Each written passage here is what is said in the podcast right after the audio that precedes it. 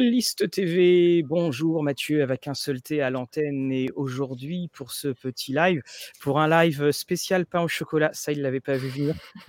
si, si, on l'avait vu venir, on en a parlé tout à l'heure. Pour un live spécial pain au chocolat et histoire de jeu de rôle, j'ai euh, la joie, le plaisir d'accueillir donc à mon étage Jérôme et à l'étage d'en dessous Coralie que l'on connaît déjà avec Lapin Marteau. Alors bonjour, comment allez-vous dans cette terre sauvage qu'est celle de la chocolatine? Eh bien ça va plutôt bien. Donc, on parle très très rapidement avant de, parce qu'on va vous inviter sur d'autres choses. Vous êtes content de tout ce qui s'est passé et terminé avec Château Falkenstein? Ah bah oui, carrément, on est, on est content. après, c'est pas, c'est pas terminé, mais, mmh mais pour ce qui est, pour ce qui a déjà été fait, ouais, ouais, on est, on est vraiment, vraiment super content. Alors, si on est ben, ici réunis, c'est pour parler. Alors, le titre n'était pas évident à trouver sur euh, l'histoire du jeu de rôle, les jeux de rôle vus, euh, l'histoire du jeu de rôle vue par les livres et vue dans les livres. Alors, il y en a quelques-uns qui sont ici, vous en avez également euh, quelques-uns. Et puis, un bonjour à, toutes les personnes qui, sont, qui nous écoutent en, podcast. Bonjour les personnes qui sont également dans le chat. La première question que, j'ai envie de, poser, alors Coralie, on ne présente plus la thèse que tu, as, que tu as pu faire, qui a fait entrer le, euh, jeu de rôle là où euh, les, les, parquets sont euh, lambrissés. Qu'est-ce qui a fait, à votre avis, que le, le, jeu de rôle, soudainement, à un moment, s'est rendu compte qu'il avait une histoire? Alors, oui, bon, enfin, pour, pour l'entrée à l'université du jeu de rôle, on, on m'avait déjà précédé. Euh, voilà, avec, euh, avec Olivier Caïra, Isabelle Perrier, Laurent Trémel, Antoine Daufragne.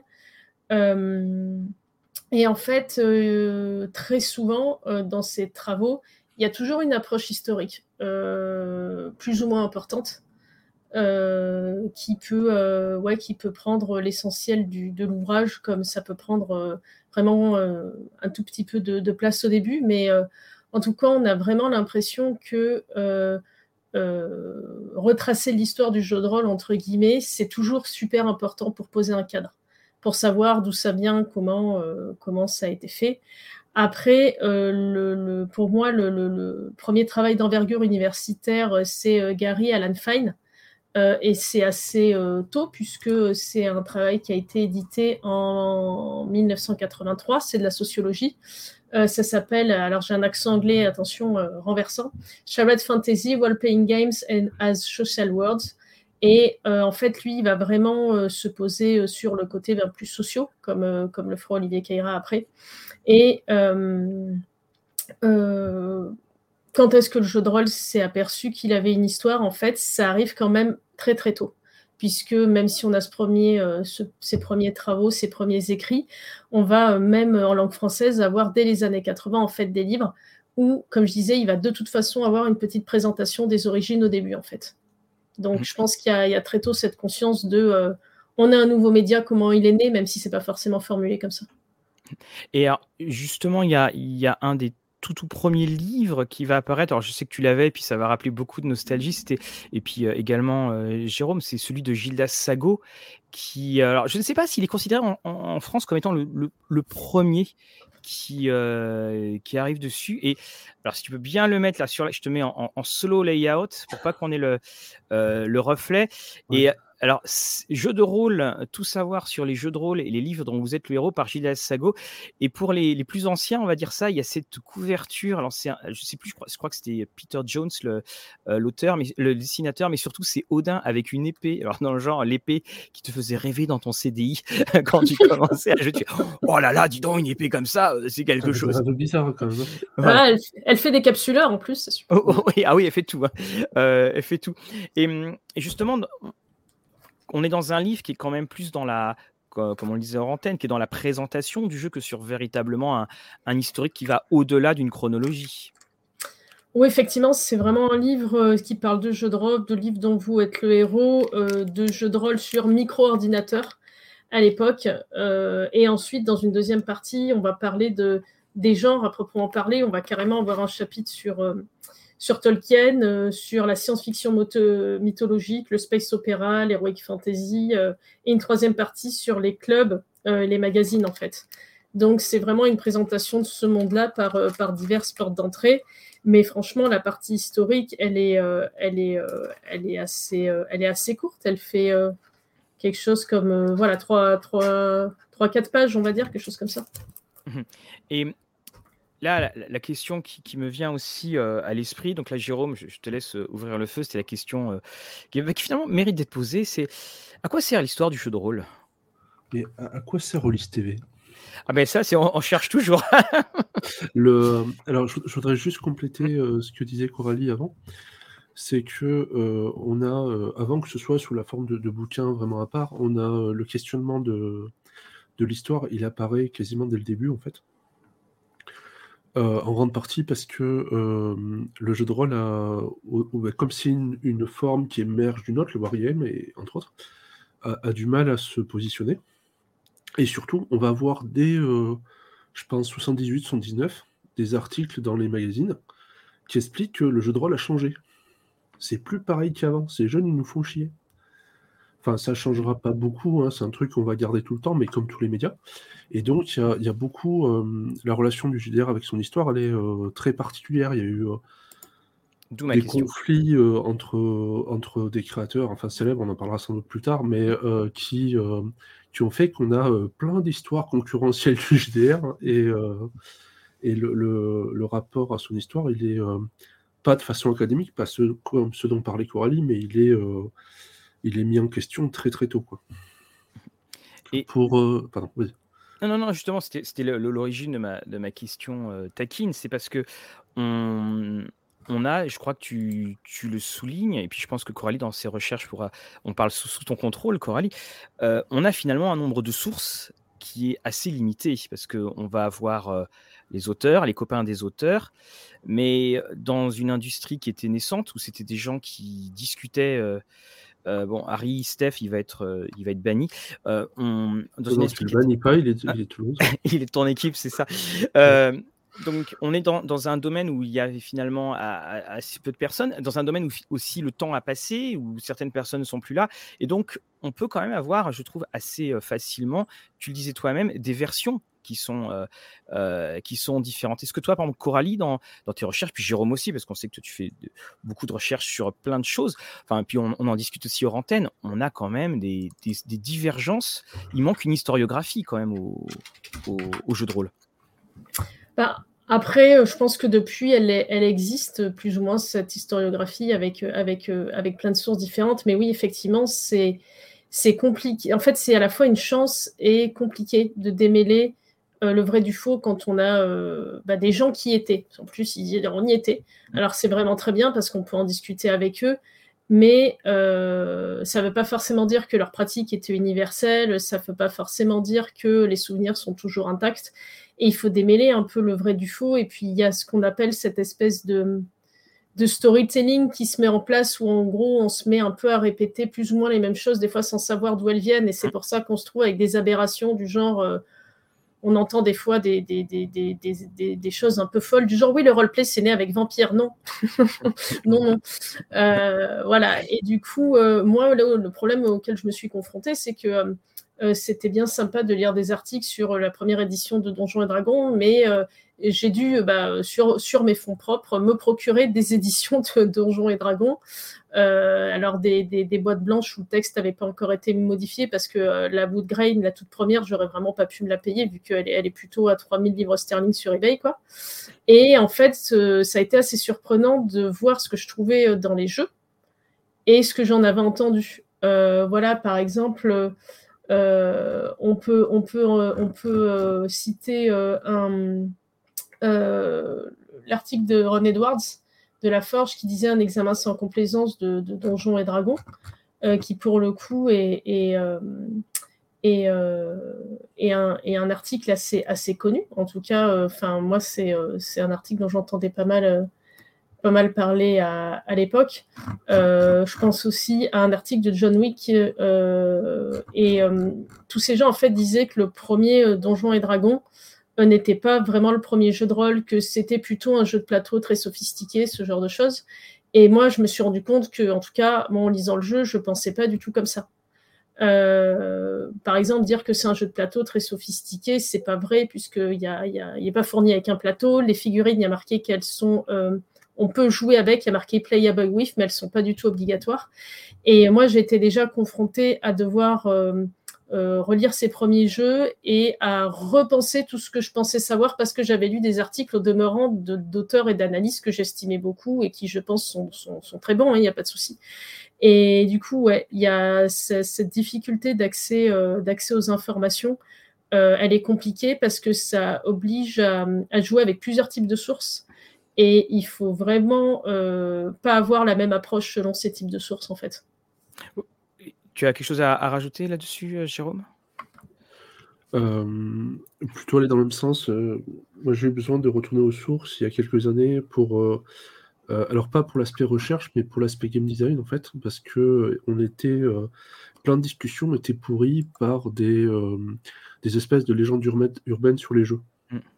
Et c'est là où bah, l'arrivée du PDF notamment a fait énormément de bien parce qu'il a permis de ressortir plein de trucs, euh, notamment sur DriveThru quand, quand euh, les stocks, enfin les, dire les stocks, les vieux TSR sont remis à être dispo sur DriveThru. Euh, ça a fait un bien fou en termes de connaissance des jeux, d'accessibilité, etc. on a pu revenir dessus. on voit que beaucoup de questions en fait, ont déjà été débattues et sont débattues, j'allais dire, toutes les décennies, sont débattues quand euh, l'histoire euh, du jeu de rôle et des rôlistes, elle varie énormément parce que euh, c'est un loisir qui a été qui a connu une expansion folle, c'est un loisir qui a été en déclin, c'est un loisir qui a failli mourir, c'est un loisir qui est revenu. la population a changé. Quand on prend fin des années 70, début des années 80, on, passe d'une population de jeunes adultes à une population d'adolescents. Et tous ces changements, en fait, ça fait que certaines questions reviennent sans arrêt et on a besoin de revenir aux sources, on a besoin de, comprendre pourquoi est-ce qu'on a cru ça à tel moment. Parce que là, il euh, n'y a pas que les sources, il y a la perception des trucs, il y a le contexte. Euh, quand, euh, quand, on va lire un. je sais pas, c'est un, truc dont on a eu souvent l'occasion de parler par rapport à l'OSR, par exemple. C'est pas parce que tu prends exactement les mêmes jeux qu'il y a 40 ans que tu vas y jouer dans les mêmes conditions ne serait-ce que la taille du nombre de joueurs à la table. Et ça va considérablement changer la façon dont on joue les jeux. Euh, tous ces trucs-là, il y avait besoin d'y retourner, il y avait besoin de récupérer, euh, en fait, d'aller euh, d'aller chercher des choses dessus. Et maintenant, globalement, on s'aperçoit qu'il y a aussi besoin d'aller chercher des choses sur les pratiques, sur les personnes, etc.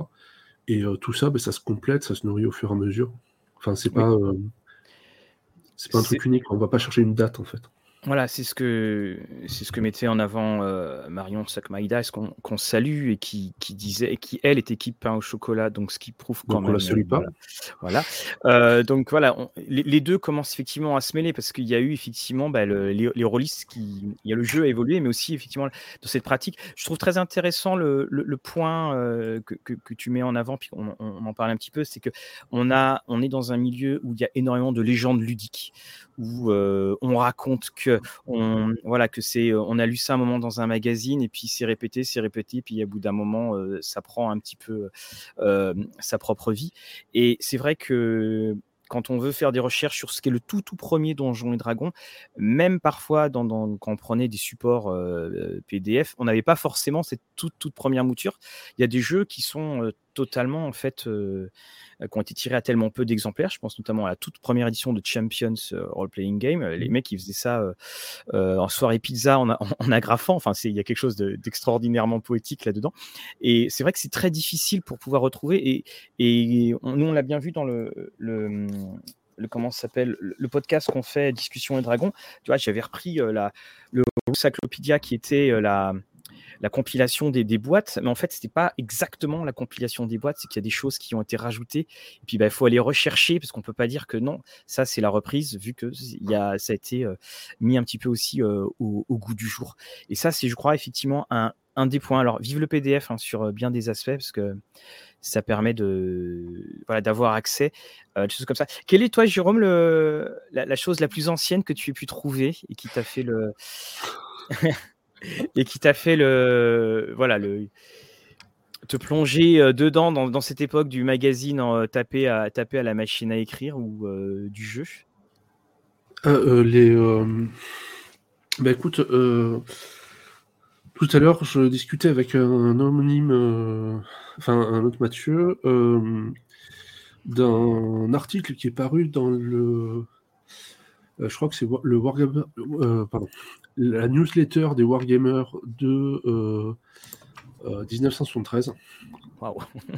où tu as un type qui s'appelle euh, Mike Blake, je crois, donc un des auteurs d'un proto-JDR, en fait, d'un wargame qui est, euh, où tu fais du JDR, où tu as, un rôle qui s'appelle euh, Western Gunfight Rule, je crois, Mhm.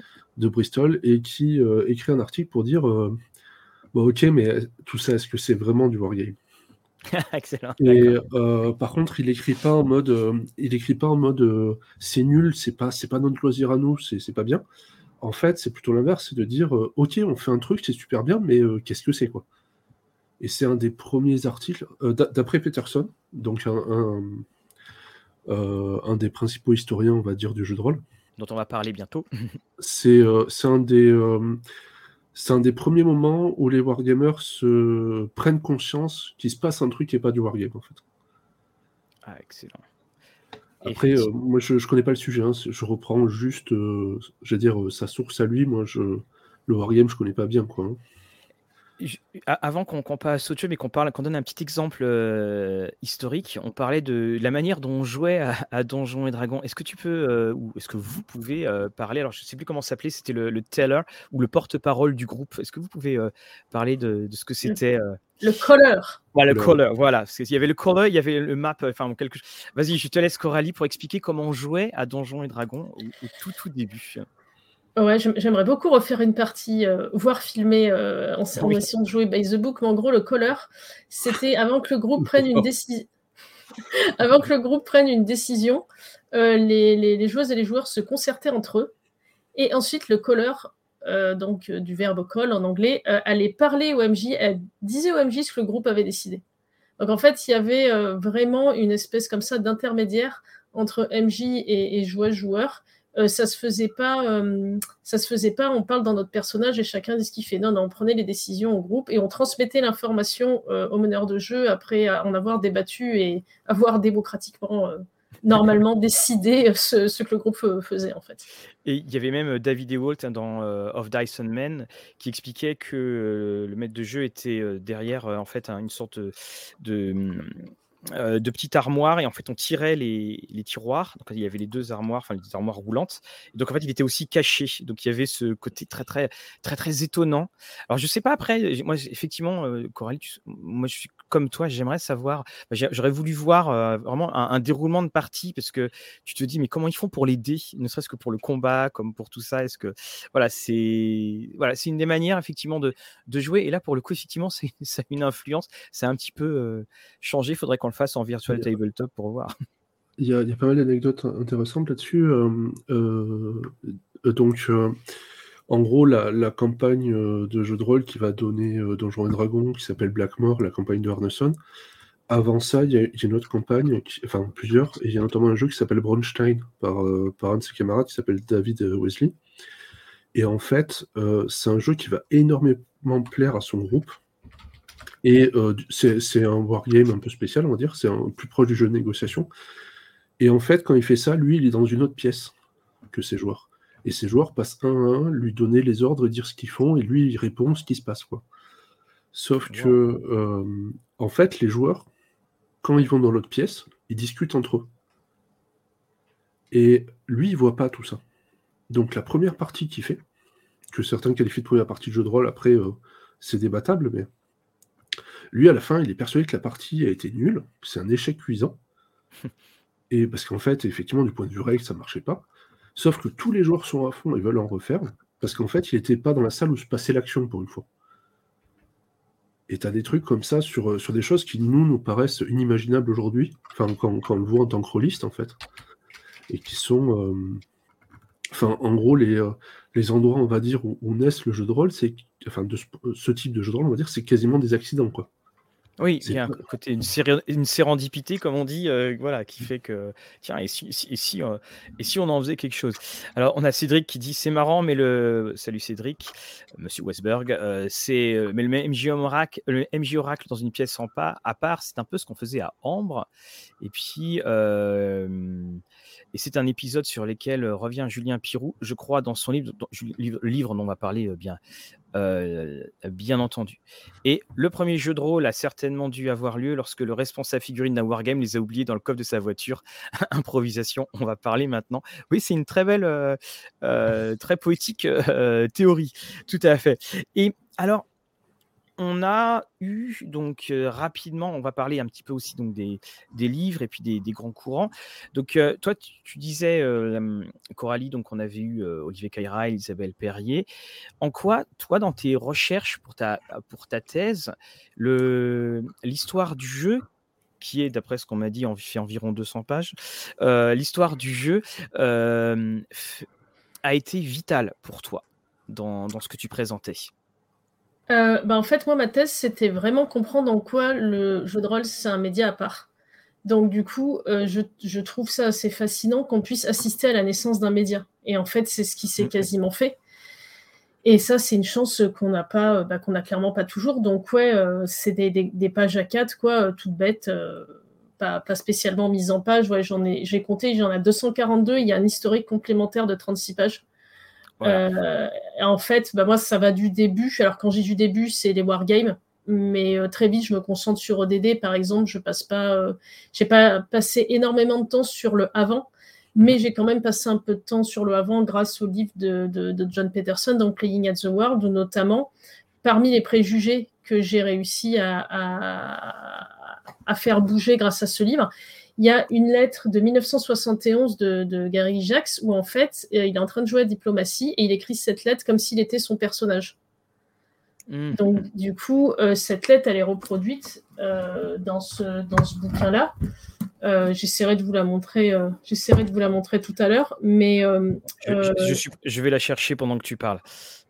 Et donc, du coup, moi, j'avais, j'avais déjà besoin de, de, remonter à ces origines-là pour comprendre euh, si effectivement nouveaux médias il y avait, comment il était né et en fait de quoi c'était parti. Euh, donc euh, du coup, je suis allée de ce début-là jusqu'à fin 2013. et moi, dans l'idée, je me suis vraiment concentrée sur le game design essentiellement. Hein, j'ai parlé d'autres choses aussi, mais en gros, comme pour moi, la spécificité du jeu de rôle en tant que média, c'était l'intercréativité, c'est-à-dire quelque chose qui va au-delà de l'interactivité, c'est-à-dire on ne se contente pas seulement de réagir, mais on peut créer apporter euh, les choses à la table. Bah, moi, je voulais savoir comment c'était né et comment euh, les systèmes de jeu, les règles nous permettaient de devenir tous créateurs à la table, en fait. Donc, c'est vraiment là-dessus que je me suis concentrée. Donc, en fait, j'ai sauciné ça, on va dire, en, trois grandes parties avec les origines, où je suis allée ben, donc de, des années 70 jusqu'à les années 80. comme j'étais en littérature, ben voilà, justement, moi, la question que je me posais, c'est de quoi il part ce média Il part des wargames, mais il y a quand même un, héritage euh, littéraire, fiction qui est fort. Donc, euh, en gros, comment, comment il va croiser euh, tout ça?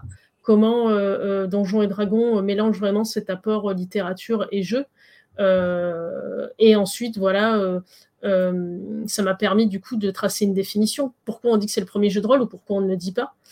Donc ça, déjà, c'était super intéressant pour comprendre c'était quoi le jeu de rôle. voilà. Ensuite, dans les années 80, on a cette diffusion massive euh, sur laquelle je me suis un peu attardée aussi. Et donc, dans une deuxième partie, euh, on va dire qu'il va de 80, c'est-à-dire l'appel de Cthulhu, jusqu'à Sorcerer, on va dire début des années 2000. Euh, Sorcerer, pourquoi? Bah Parce que c'est un jeu de Ron Edwards et que, euh, et que ça fait partie de, de, ces gens qui ont beaucoup théorisé sur le jeu de rôle. Et je voulais. Euh, ils ont peut-être pas vendu des millions d'exemplaires comme Donjons et Dragons, mais je pense qu'ils ont été aussi importants dans, dans l'histoire du jeu. Et donc là, du coup, je me suis demandé euh, ok, bah, ce nouveau média, quel rapport il permet à la fiction? Et euh, à travers cet historique, j'ai essayé de regarder comment le game design de ces jeux-là, où ça a explosé, là, on a vraiment eu énormément de jeux à ce moment-là, euh, comment on entrelace les règles des jeux, les règles de la fiction, parce que la fiction, elle a ses règles aussi, euh, comment on les fait fonctionner ensemble, euh, comment le roleplay dans tout ça vient s'insérer, j'ai pris en compte aussi les formats, parce que c'est un truc dont on parle pas souvent, mais que ce soit des boîtes, que ce soit des livres, tout ça, ça, ça a une importante. comment on va, on va revendiquer au bout d'un moment les rôlistes vraiment vont revendiquer très très fort qu'ils racontent des histoires on pense à toute la vague vampire justement avec storytelling. Alors on en rencontrait bien évidemment avant, mais là on a vraiment une, un espèce de truc très fort niveau identité en disant le jeu de rôle c'est raconter des histoires. Euh, voilà. Et ensuite donc euh, je suis passée à une troisième partie, euh, on va dire depuis le début des années 2000, c'est-à-dire Cops, My Life with Master, DD 3.5, on va dire 2003, jusqu'à jusqu'à donc 2013 où là, bah, essayé d'examiner un peu tout ce qui se faisait. Euh, d'un côté, à l'époque, on avait une espèce de réédition des, euh, des grandes licences. Euh, bah voilà, on avait les donges, on avait, ces, nouvelles moutures, puis un petit peu plus tard Pathfinder qui arrivait, un DD4 avec le destin qu'on lui connaît. Donc en gros, pourquoi on, rééditait, qu'est-ce qui se jouait là? J'ai parlé aussi de, l'OSR et aussi de tout ce qui était la théorie, parce que c'était hyper important de montrer à quel point on a une, vague de théories. Alors, assez tôt, ce qu'on appelait euh, l'interactive toolkit, dont on n'a pas beaucoup parlé, alors qu'il était quelque chose de vachement intéressant qui a même précédé la forge.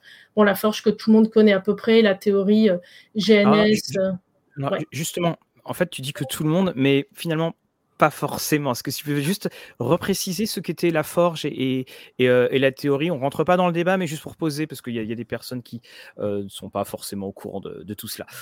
Ça marche. Ben, en gros, euh, La Forge, donc c'est un, groupe d'auteurs euh, euh, qui ont écrit après pas mal de, jeux de rôle auto-édités, indépendants aux États-Unis. Donc parmi eux, on avait par exemple des gens comme Ron Edwards, et ça, ils ont sorti plusieurs théories qui ont souvent été pas mal débattu. Donc, euh, la théorie GNS, donc gamisme, narrativisme et simulationniste.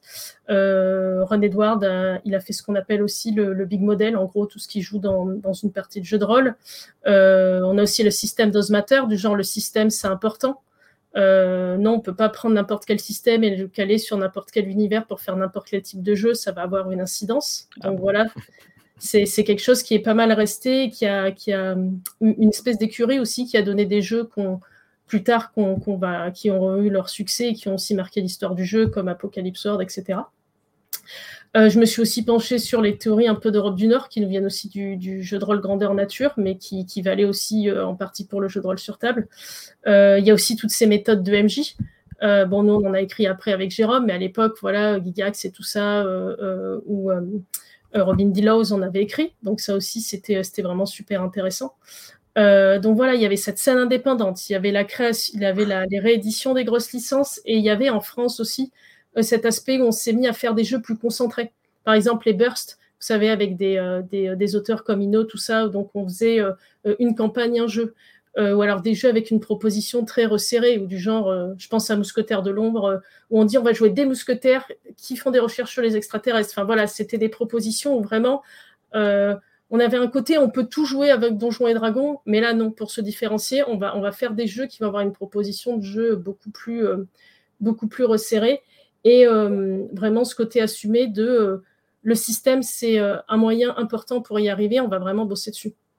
Donc voilà, en fait, c'est désolé, c'était un peu long, mais cette historique, elle traverse le game design euh, autant que possible. C'est pas exhaustif après, bien sûr. Il y a, y a, que 200 jeux. Ce qui, euh, Tu t'es arrêté en 2013, c'est ça? Ouais, fin 2013, qu'après j'ai soutenu en 2015, et il paraît qu'à un moment donné, il faut arrêter pour soutenir. Donc... oui, ouais, sinon c'était. Je persiste à te dire que c'est un mensonge, ça. Mais... donc, ouais, du coup, euh, ouais, j'ai pris en compte ben, la, la, essentiellement la France et, euh, et les pays anglo-saxons, bien évidemment. Bon, je parle un peu de jeux de rôle japonais, un, euh, un petit peu de, de l'Espagne, de l'Allemagne. Mais du coup, voilà, moi, c'était vraiment ce qui m'intéressait dans cette historique, comment le game design il s'est développé comment on est parti de ça pour arriver là-bas vers une évolution, un éclatement. Et c'est vraiment hyper intéressant dans l'étude d'un média où voilà, on a un point de départ, comme tu dis, euh, avec limite des gars qui, aggravent des trucs dans leur garage et puis qui devient quelque chose euh, qui part dans tous les sens avec une créativité euh, incroyable et ça nous permet de faire des choses très différentes et très variées. Et donc, tout ça, ça se résume à créer des trucs ensemble autour de la table et cette historique, elle, voulait montrer qu'il bah, y avait une richesse et des façons de faire qui étaient infinies au niveau, au niveau du jeu de rôle pour faire tout ça, en fait. Voilà. Et ça m'a servi de base pour la suite, euh, une base hyper importante. Quoi. Alors, Pierre qui fait 2015, ça me semble il y a un siècle. voilà, donc... Euh, c'était il y a un siècle. C'était. Tu, tu, vas faire une suite à ta thèse pour savoir, euh, voilà, ce que finalement, épisode, nouvel épisode, euh, mise à jour, la, la, Shannon Apple Klein euh, de Toulouse, euh, qui fera. Alors, alors, justement, on va parler un petit peu, on va faire des, des, des, petites pauses et des petits, des petits encarts entre des sujets de discussion et, et quelques livres. on va commencer avec les livres en, en, en français pour ceux qui veulent s'intéresser, pour ceux qui veulent aller dedans. Alors, il y a effectivement eu un, un livre donc, qui a été nommé déjà dans, dans le chat, c'est le, le, livre. Hop là, j'ai mes j'ai mon écran qui devient fou. Euh, le livre donc de, Julien Pirou, il est ici, qui est aux, éditions Unis, préfacé voilà par euh, euh, Maxime Chatham. Moi, ce que j'aime beaucoup dans, dans ce bouquin, c'est que quand tu te balades là où on vend des livres, c'est que le mot jeu de enfin l'expression jeu de rôle apparaît en très très gros. Voilà, c'est l'histoire est très très très très gros. Et donc c'est un livre qui fait une. Alors, je crois que vous êtes mentionné dedans, hein, donc voilà, on fait on fait le disclaimer. c'est un livre effectivement qui, qui reprend toute l'histoire du jeu aux États-Unis, un petit peu, puis aussi également une grande partie en France. Et moi, la, question que je voudrais. Japon, je crois.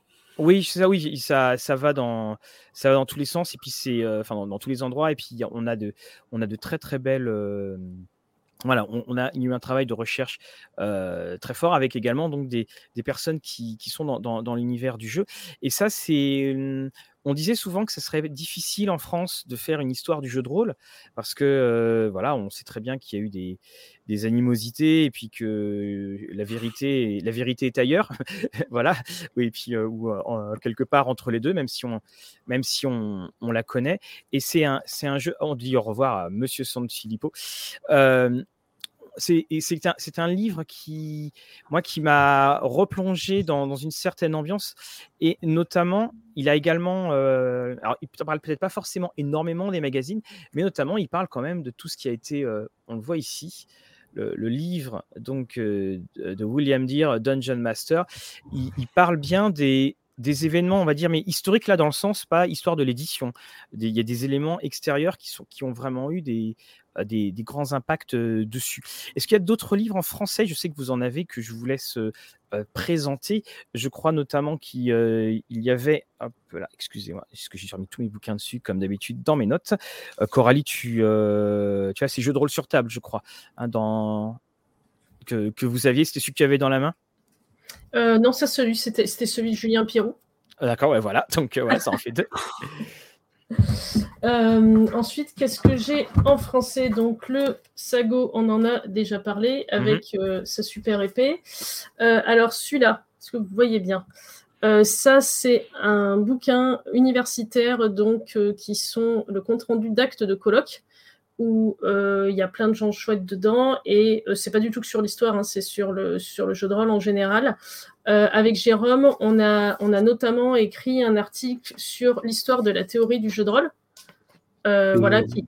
c'est un double article, il y a aussi ses évolutions, la façon dont il s'est étendu en termes de forme, de genre, de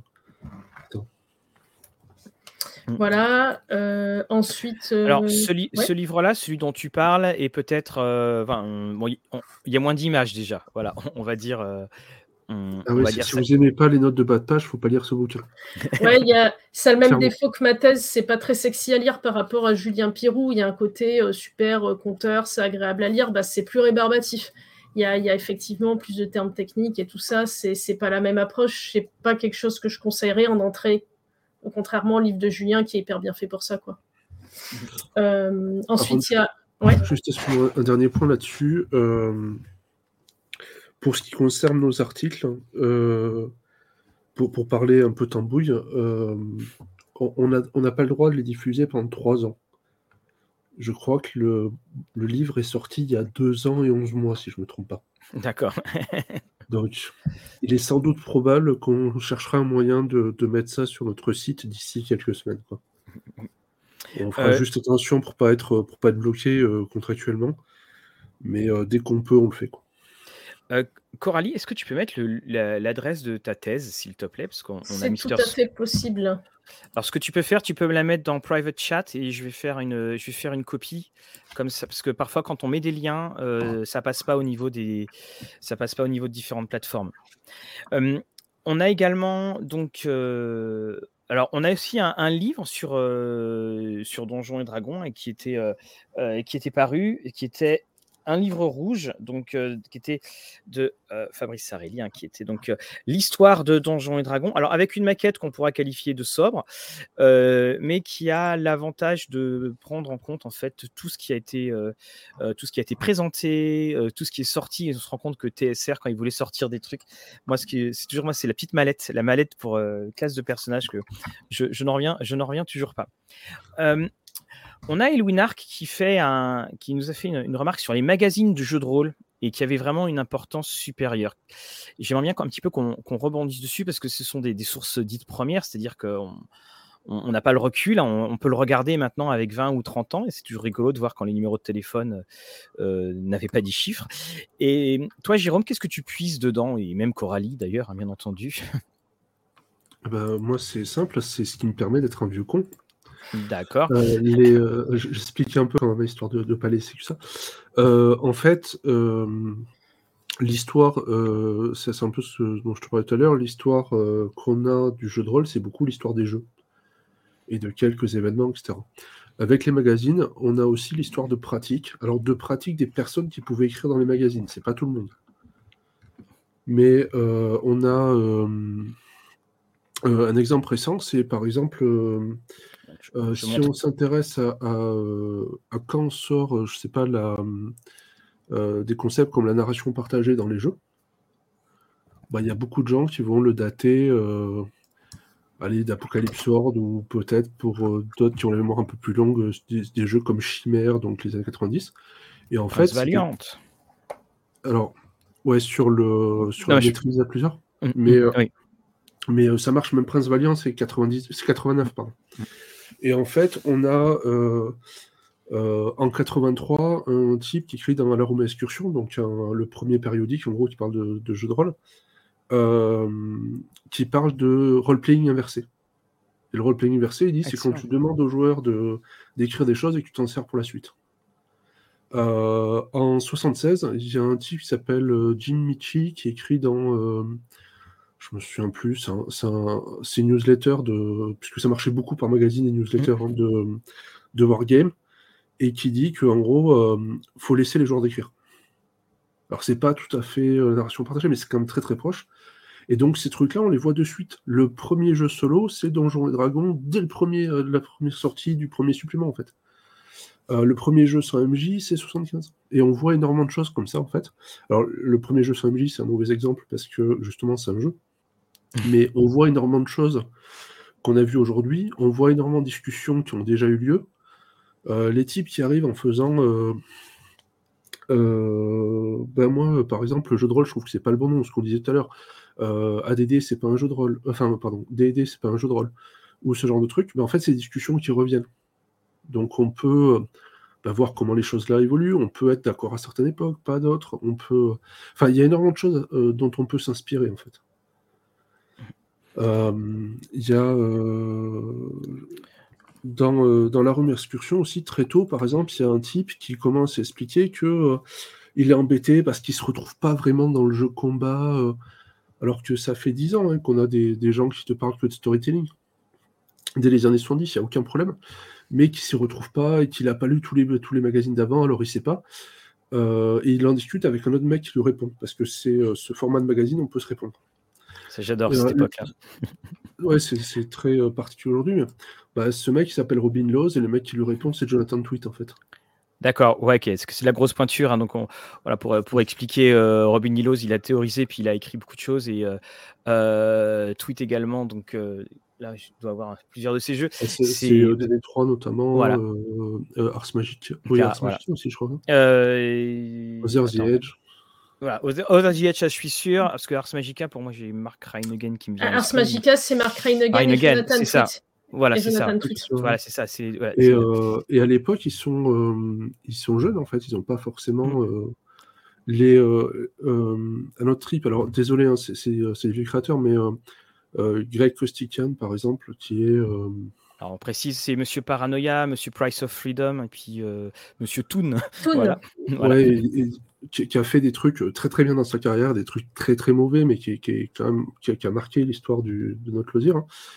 Euh, ben, par exemple, dans les premiers magazines, on le voit raconter ses premières parties, je crois que c'est à New York, les moments où il commence à marquer une caractéristique sexe assez perso, des trucs comme ça, enfin des, des préoccupations d'ado en fait. Quoi. Et, et on, voit, on, voit plein de choses sur les pratiques, en fait. On voit aussi à quel point c'est marqué par la culture de l'époque, hein, parce qu'il y a plein de choses qu'on ne serait pas prêt à lire aujourd'hui. Et, et, en fait, ben, on apprend plein de choses sur le jeu de rôle. voilà, à un moment, on en parlait avec Coralie tout à l'heure, il, y, a eu besoin de revenir aux sources. Mais ça, c'est les sources des jeux. Et puis, il y a aussi besoin de revenir aux pratiques, en fait.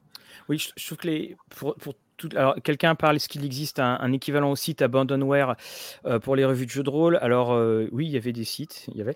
Euh, on, précise, hein, Christian Lehmann, qui s'occupait de Chronique d'Outre-Monde, nous a bien dit que tout Chronique d'Outre-Monde était libre de droit, qu'il il, enfin, voilà, qu'il n'y avait aucun problème. C'est pas ce qu'il a dit. Il a dit que lui, il s'en foutait. Ouais, lui, il s'en foutait. Voilà, c'est ça. Mais c'est-à-dire que si vous vous en hein. trouvez.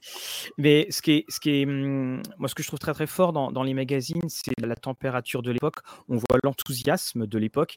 on a des. Puis aussi des magazines bah, qui font des instantanés, euh, le fameux numéro de, Chronique d'Outre-Monde où ils répertorient quasiment tous les jeux de rôle qui, sont, euh, qui étaient sortis. Et ce que j'aime aussi beaucoup, c'est que c'était une époque où, bah, euh, comme on n'était pas dans l'immédiateté, notamment quand tu parlais de la correspondance des magazines, il y avait des propos où on n'était pas dans les outrances et les outrages d'ailleurs, qu'on peut voir sur les, sur les réseaux sociaux. C'est que c'était quand même beaucoup plus apaisé, même s'il y avait des types qui étaient, c'était pas piqué des hannetons. Il y avait de tout. Hein. il, y avait, il y avait tout, mais on n'était quand même pas dans, cette espèce d'invective totale et, et oui, complète. Pas la même chose. Et puis, et puis surtout, c'est que c'était un lien énorme parce que bah, il n'y avait pas Internet, donc si on voulait avoir son sa dose de jeu de rôle ou des gens, bah, c'était les magazines étaient vraiment le, le, point de relais et c'était un, formidable forum, je trouve, à l'époque. Quand on les relit, effectivement, c'est toujours avec beaucoup de beaucoup de nostalgie. Puis comme je sais que Pierre est dans la Pierre est dans le dans le chat, un grand grand merci encore, hein, Pierre, parce que je peux dire que les magazines que tu m'as cédés, voilà, ils sont ils sont bien au chaud, ils sont très très bien au chaud on, est tous, euh, enfin, la plupart des, des rôlistes qui ont euh, notre âge, on va dire ça comme ça, euh, sont tous très marqués par, on va dire, on a été très influencé par Cassius Belli, qu'on le veuille ou pas en fait. on est marqué sur plein de jeux. récemment, on a discuté avec Coralie sur les l'influence des scénars de Tristan Lhomme de Toulouse sur des jeux qui n'ont rien à voir avec Toulouse ni avec Tristan Lhomme.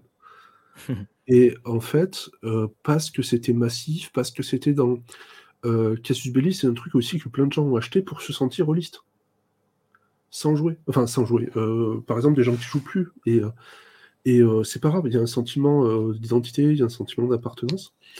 je dis pas que la majorité des gens qui, achètent le magazine ne jouent pas, hein, c'est carrément pas ça.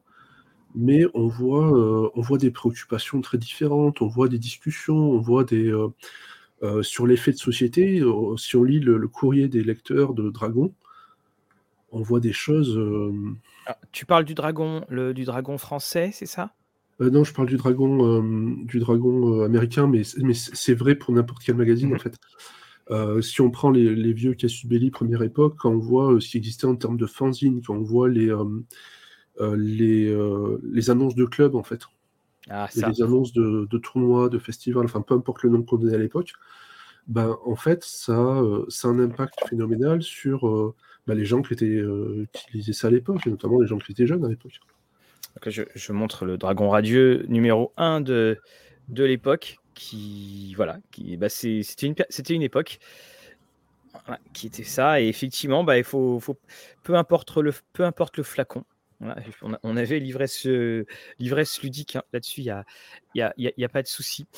Et, euh, oui, pardon, quoi. vas-y. Ouais, mais toujours sur les magazines, même, euh, enfin, ouais, on peut même aller plus loin en disant qu'il euh, n'y aurait pas eu. Il aurait pas eu le jeu de rôle, peut-être qu'on l'aurait connu sans les magazines très tôt, parce que c'est vrai, on se dit, bon, quand on connaît pas bien, on se dit, bon, ils ont fait le premier jeu de rôle, c'était Donjons et Dragons, mais en fait, ça a été extrêmement progressif la façon dont c'est fait, et il y a vraiment un côté création communautaire. Donc ça, on a eu accès à ces vieux magazines, notamment grâce à, Peterson, donc le chercheur américain, Playing at the World. Et en fait, par exemple, il explique que le terme Dungeon Master, on dit toujours ça apparaît avec Tunnel and Trolls, donc il sort en 75, et en fait, lui, il explique par exemple que euh, ce terme il circule officieusement chez déjà chez certains euh, chez certains joueurs euh, même avant. Ouais. Et même l'apparition du terme role-playing game donc dans les lettres dont, Jérôme parlait, en fait, elle se fait vraiment hyper progressivement. et même elle ressurgit dès 73, donc soit un an avant l'année avant la sortie du premier donge, où déjà il y a ça qui tourne un peu. Il y a notamment euh, la lettre, un peu comme l'évoquait Jérôme tout à l'heure, hein, une lettre de Baker, vous savez, euh, l'auteur qui a écrit Empire of the, of the Petaltron, euh, qui va être un jeu de rôle très très assez connu à l'époque, qui dit déjà dans, dans, une lettre de, de 74 qu'on n'est plus vraiment dans le jeu de guerre. et on apprend aussi que Tony Bass, donc, qui utilisait déjà le, le terme role player pour sa partie de diplomatie à correspondance, c'est quelqu'un qui a vachement influencé Gigax. Et euh, euh, Peterson retrace dans tous les magazines, en fait, les échanges qui ont fait que les gens se sont mis à appeler ça role-playing game. Et ça, c'est vraiment fascinant parce qu'on voit à quel point euh, la communauté a été importante dans l'avènement du terme et des médias. C'est comme le terme campagne, en fait, il retrace toute l'historique aussi, Peterson, de ce terme. et ça, c'est c'est vraiment hyper, hyper important. Euh, parce que ça a des implications qui sont aussi, euh, euh, on va dire, économiques, parce qu'à la base, il faut bien comprendre que tout ça, ces jeux-là, c'est TSR. Donc TSR, c'est la maison d'édition qui publie Donjons et Dragons. Et en fait, à partir du moment où on dit c'est un nouveau type de jeu, c'est role-playing game, en fait, ça va être aussi hyper important pour rendre ce pour en faire un type de jeu, donc de les rendre indépendants de TSR. Parce qu'en France, on sous-estime aussi beaucoup à quel point le jeu de rôle c'était Donge et c'était TSR. Et ça, le fait que les gens euh, qui dont ne soient pas forcément dans, euh, dans TSR ou pas autant appliqués euh, disent c'est un type de jeu qui s'appelle comme ça, ça permet de prendre une distance avec TSR, ce qui va pas forcément d'ailleurs être toujours au goût de, de Gigax, le TSR. Mais en fait, la communauté s'approprie le truc, théorise, le, nomme le type de jeu jeu de rôle et ça permet euh, de dire bah, c'est un nouveau type de jeu, c'est pas juste votre donjon et dragon. Donc en fait, ces implications économiques euh, déjà et aussi pour l'avènement du média lui-même, elles sont énormes. Et ça, clairement, il n'y avait pas les magazines, ça se serait pas passé de la même manière. Et voilà, on n'aurait pas et on n'aurait pas accès aux sources de ces vieux magazines. Bah ça, je, ne l'aurais, euh, ça, je l'aurais jamais su en fait. Et aussi, quand on parle de pratique, de prendre la température d'un milieu, ben, on se rend compte aussi que euh, ça permet d'avoir euh, ce qu'on pensait du jeu de rôle à une époque. Par exemple, Peterson, il cite le New York Times du 7 septembre 79 qui qualifie le jeu de rôle euh, de bizarre intellectual game. Donc voilà, c'était bien avant les, scandales qu'il y a eu après sur les accusations de satanisme et autres âneries. déjà, bizarre intellectual game, et ça peut paraître étrange aujourd'hui de se dire le premier truc qu'ils se sont dit, c'est que c'était bizarre et que c'était un jeu d'intello en fait. Ouais, c'est super intéressant. Tu as, plein de discussions de gens qui le regrettent en fait. Hein. Qui regrettent que euh, à partir de, la fin des années 70, en disant mais maintenant les gamins ils peuvent y jouer quoi. Avant c'était que les gamins vraiment brillants comme nous quoi, tu vois, ou quelques adultes. Mais là, euh, non, ça devient n'importe quoi. C'est trop facile le JDR maintenant. Oui, parce qu'il faut, faut, faut, pas oublier, avec c'était l'avènement de la, la fantasy, et, les États-Unis n'ayant pas connu de Moyen Âge, euh, c'est aussi un petit côté chic français dans le texte euh, de pouvoir dire voilà, je, je, je, je, me projette dans un monde, mais c'est un monde finalement euh, qui est européen entre guillemets, européen du Moyen Âge. Il y avait ce côté un petit peu intellectuel qui, qui venait de ça. Après, je pense dès qu'on regardait un peu sous le capot, il y avait, il y avait d'autres choses. Ouais, pardon, et après, non, non, vas-y, vas-y, vas-y, vas-y. Euh, tout le côté, euh, donc on a parlé du côté Gigax, si on prend le côté Arneson, euh, les, alors le groupe dans lequel il s'est formé, en fait, il y avait le côté européen aussi par l'aspect guerre napoléonienne qui était l'essentiel du wargame avec figurines. Et en fait, quand ils ont fondé leur club, où bah, il y, a plein d'auteurs de cette époque-là qui venaient de là, hein, dont, Baker, enfin quelques autres. Enfin, Baker était en lien avec eux, il faisait pas partie du club, mais en fait, un des moyens de reconnaissance entre eux, c'est les bouquins qu'ils ont lus, en fait. C'est leur connaissance de l'époque. C'est pareil, les chicaneries sur le côté histoire. Et, en fait, ce qui va les fédérer et ce qui va mettre en relation euh, Gigax et Arneson, c'est le fait d'écrire dans des magazines, dans des newsletters et, la Gen. Donc c'est le fait d'échanger. Et ce qui va mettre, euh, en fait, euh, avant euh, TSR, Gigax et Arneson ont bossé chez, un petit éditeur qui s'appelle Guidon Games. Et qui et Gigax s'est retrouvé en gros éditeur de ce pour ce enfin éditeur pour ce publisher en gros et il voulait leur proposer Donge. Mais cet éditeur il s'est construit parce qu'il avait une boutique qui vendait par les magazines, en fait. Et, euh, c'est comme ça, en fait, qu'ils ont pu, euh, bah, partir sur le principe de faire Donge. Euh, ils l'ont fait ailleurs parce que l'éditeur a eu des soucis, etc. Enfin, il s'est passé plein de trucs. C'est vraiment pas une histoire simple. Mais c'est pour dire le, poids des magazines, en fait. C'est ce qui faisait que.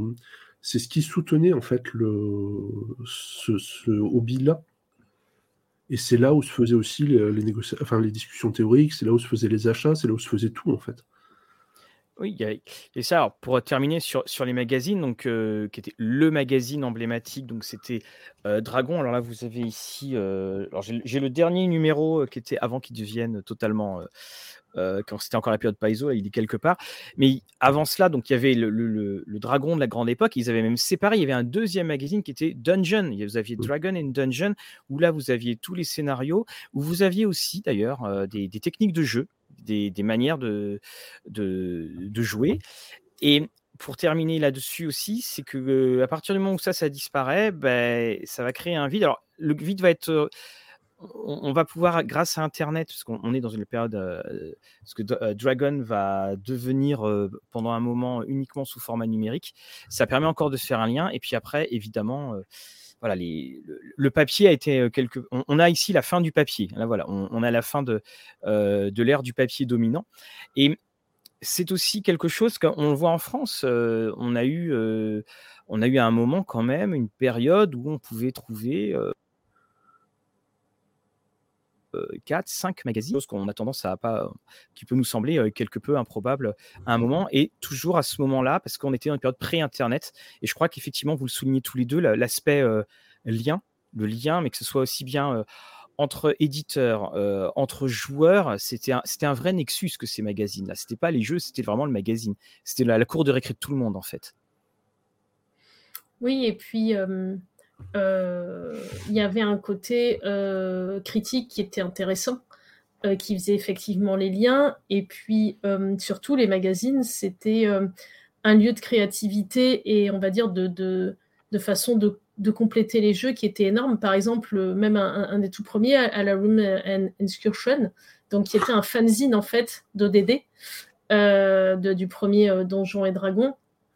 en fait, c'est créé euh, il, le dit texto, hein, euh, euh, en gros, il n'y a toujours, quand il parlait donc du premier Donjon et Dragon, aucun manuel qui dit vraiment, qui dit, aucun manuel qui dit vraiment comment y jouer, bien que ce magazine, ce fanzine, soit un substitut tout à fait raisonnable. Et donc ça, c'est dans le numéro 8, en 76, un, certain Marc Soinson qui dit ça, et qui explique vraiment que, que ce, ce fanzine d'ODD euh, qui donc va générer euh, euh, encore plus de matériel pour les jeux. Il s'est il, créé autour de ce que percevez comme, et je pense que c'était réel, hein, comme quelque chose d'incomplet dans ODD parce que ça paraissait un petit peu abstrait comme ça à la lecture. Quoi. Donc, on, a toujours l'espèce de monolithe, le, jeu qui a été écrit, tout ça, mais c'est vrai que ça a été un foyer de créativité et d'amélioration des jeux. Parce qu'après, euh, clairement, quand les jeux évoluent, euh, s'il y a eu de la critique, s'il y a eu de la théorie, s'il y a eu des, euh, expériences pour améliorer, ces expériences, elles ont été là. Donc, c'est un véritable labo de créativité et d'amélioration assez, assez fou. Quoi. Un, des, trucs que disait un des participants dans les premiers, je crois que c'est le premier ou le deuxième à la Rome Excursion, c'est DD trop important pour laisser à Gigax. Ah bah ça, c'est le... La, guerre est trop sérieuse pour être confiée à des militaires. Oui, c'est la reprise de ça. Et en fait, le truc a été repris. D'ailleurs, tu as des réponses de Gigax à ce truc-là, enfin, où il dit bah, Moi, je trouve aussi. Puis il va changer d'avis. Et enfin, en gros, il va, il va cloisonner les trucs plus tard. Euh, enfin, euh, c'est assez intéressant. Il va, à un moment, en fait, il au début, il va dire bah, allez-y, créer du contenu, c'est très très bien, quoi. Voire euh, créer du contenu et on licence. Puis après, il va dire non, non, vous arrêtez de créer du contenu. Maintenant, c'est ADD, on déconne plus. C'est mon jeu. J'ai fait des conneries avec des histoires de droit, maintenant je les garde. C'est mon jeu. Et, et ça va vraiment marquer les périodes, en fait. mais même dans la, théorie, dans la création. Enfin, le tout début des discussions release, c'est comment on se sert de ce truc-là, quoi. Euh, quand ODD sort, euh, entre le, je crois que c'est le trimestre avant et après la Gen Con, les ventes elles sont multipliées par 3. Parce qu'avant, en fait, les gens ils n'arrivent pas à y jouer tout seuls. Et que quand ils font la Gen Con avec les, euh, bah, avec, les auteurs qui viennent et leurs potes et qui expliquent comment jouer et qui les montrent, bah, du coup, les gens qui l'expliquent l'expliquent à d'autres et le jeu prend. là, commence à prendre réellement en fait. Oui, bah, c'est finalement c'est aussi un, un quand, quand, le jeu arrive en France, euh, on, a toujours eu cette espèce d'étrange paradoxe, c'est-à-dire qu'il te faut 10 euh, minutes pour expliquer, et puis on voit bien que la personne qui ne connaît pas est là en train de te regarder, puis tu vois 10 secondes de partie, tu as compris. C'est voilà, c'est exactement euh, c'est cela. Alors on, va parler des livres. Parce que alors, Coralie, tu as cité donc John Peterson, donc il est temps pour nous de nous, nous arrêter un petit peu sur lui. Alors voilà, Attention, ça ne fait pas mal, mais bon. C'est pas tombé sur le pied quand même. Hein. Voilà, mais ça va vous occuper. Alors, on va parler de John Peterson. En fait, on le connaît assez. Alors, et là, c'est son dernier. Alors, ça, c'est celui qui l'a mis sur la scène, comme on dit. Et ça, c'est son dernier. Et c'est également quelqu'un qui a participé à Arts and Arcana. Euh, de, euh, Attends, oui, oui, il était dedans, oui, c'est ça, ou je confonds avec. Oui, oui, c'est bien ça. Voilà, donc qu'on va, qu'on va montrer en, en copie d'écran, qui est une excellente porte de de partage d'écran qui est une excellente porte d'entrée pour votre, euh, euh, si vous voulez vous mettre à, découvrir euh, l'histoire de Donjons et Dragons. Il existe en français. Donc, alors, qu'est-ce qu'on peut dire de ce John Peterson? Bah, c'est le spécialiste américain des origines et de l'histoire de Donjons et Dragons. en général, ses travaux restent souvent très focalisés donc, sur Donjons et Dragons et sur les premières années, globalement. voilà. Euh, et c'est quelqu'un donc qui a accès à des sources qui sont assez dingues en termes de magazines, en termes de documents. Donc je voulais parler, euh, je vous ai parlé de, de, la petite euh, de la petite lettre tout à l'heure. grosso modo, dans ce bouquin-là, là, Playing at the World, il va vraiment se concentrer sur la naissance et le développement de donjons. même dans les années avant, donc qui ont précédé, hein, puisque bah voilà, on peut pas dire que ce soit le point, le point zéro absolu, donc, euh, il, va, il va vraiment se concentrer euh, dès les années 60, en fait, sur les clubs de wargames, l'aspect médiéval, puis ensuite l'aspect fantasy dans les jeux, sur Blackmore, donc la première euh, campagne fantasy qui a été écrite par, par Dave Arneson. voilà, il va décortiquer les influences de Pulp, de Tolkien, et il va vraiment faire un travail assez dingue en termes de liens sur toutes ces, toutes ces sources euh, autour du, du, wargame et de Tolkien et de, et de Howard et de toutes les influences fantasy en lien avec les classes ou les alignements. Il va vraiment essayer de retracer cette généalogie, en fait. Et ça, c'est, c'est vraiment passionnant comme base de game design, en fait. Euh, on va du coup vraiment avoir euh, un historique détaillé de qu'est-ce qui vient de la littérature, qu'est-ce qui vient du wargame, un peu, et des fois, clairement, ça se mélange, hein, il n'y a, pas, a pas de souci. Euh, il va aussi euh, se pencher sur des notions comme le personnage, comme le rôle, comme l'immersion, dès cette époque, euh, voilà, pour, pour voir un peu en étaient ces notions, et c'est là qu'on a des surprises et que ça casse un peu les préjugés. Et il va ensuite partir dans, au début des années 70, donc dans le fait aussi de trouver un public, parce que justement, on disait, on ne comprend pas comment on joue à ce jeu, et lui, en fait, ça, il va l'expliquer. notamment par les conventions, les magazines. Il va parler aussi de tout ce qui est copyright, qui est une affaire qui n'a pas fini de, faire couler euh, de l'encre. Et, et c'est vraiment génial parce que déjà, c'est très détaillé et très surcé. Euh, on plonge vraiment dans, dans, euh, dans l'ADN de, du, game design, en fait, avec des choses moi-même que j'avais oubliées sur l'importance de la logistique, par exemple. l'importance des règles de logistique, de qu'est-ce qu'on.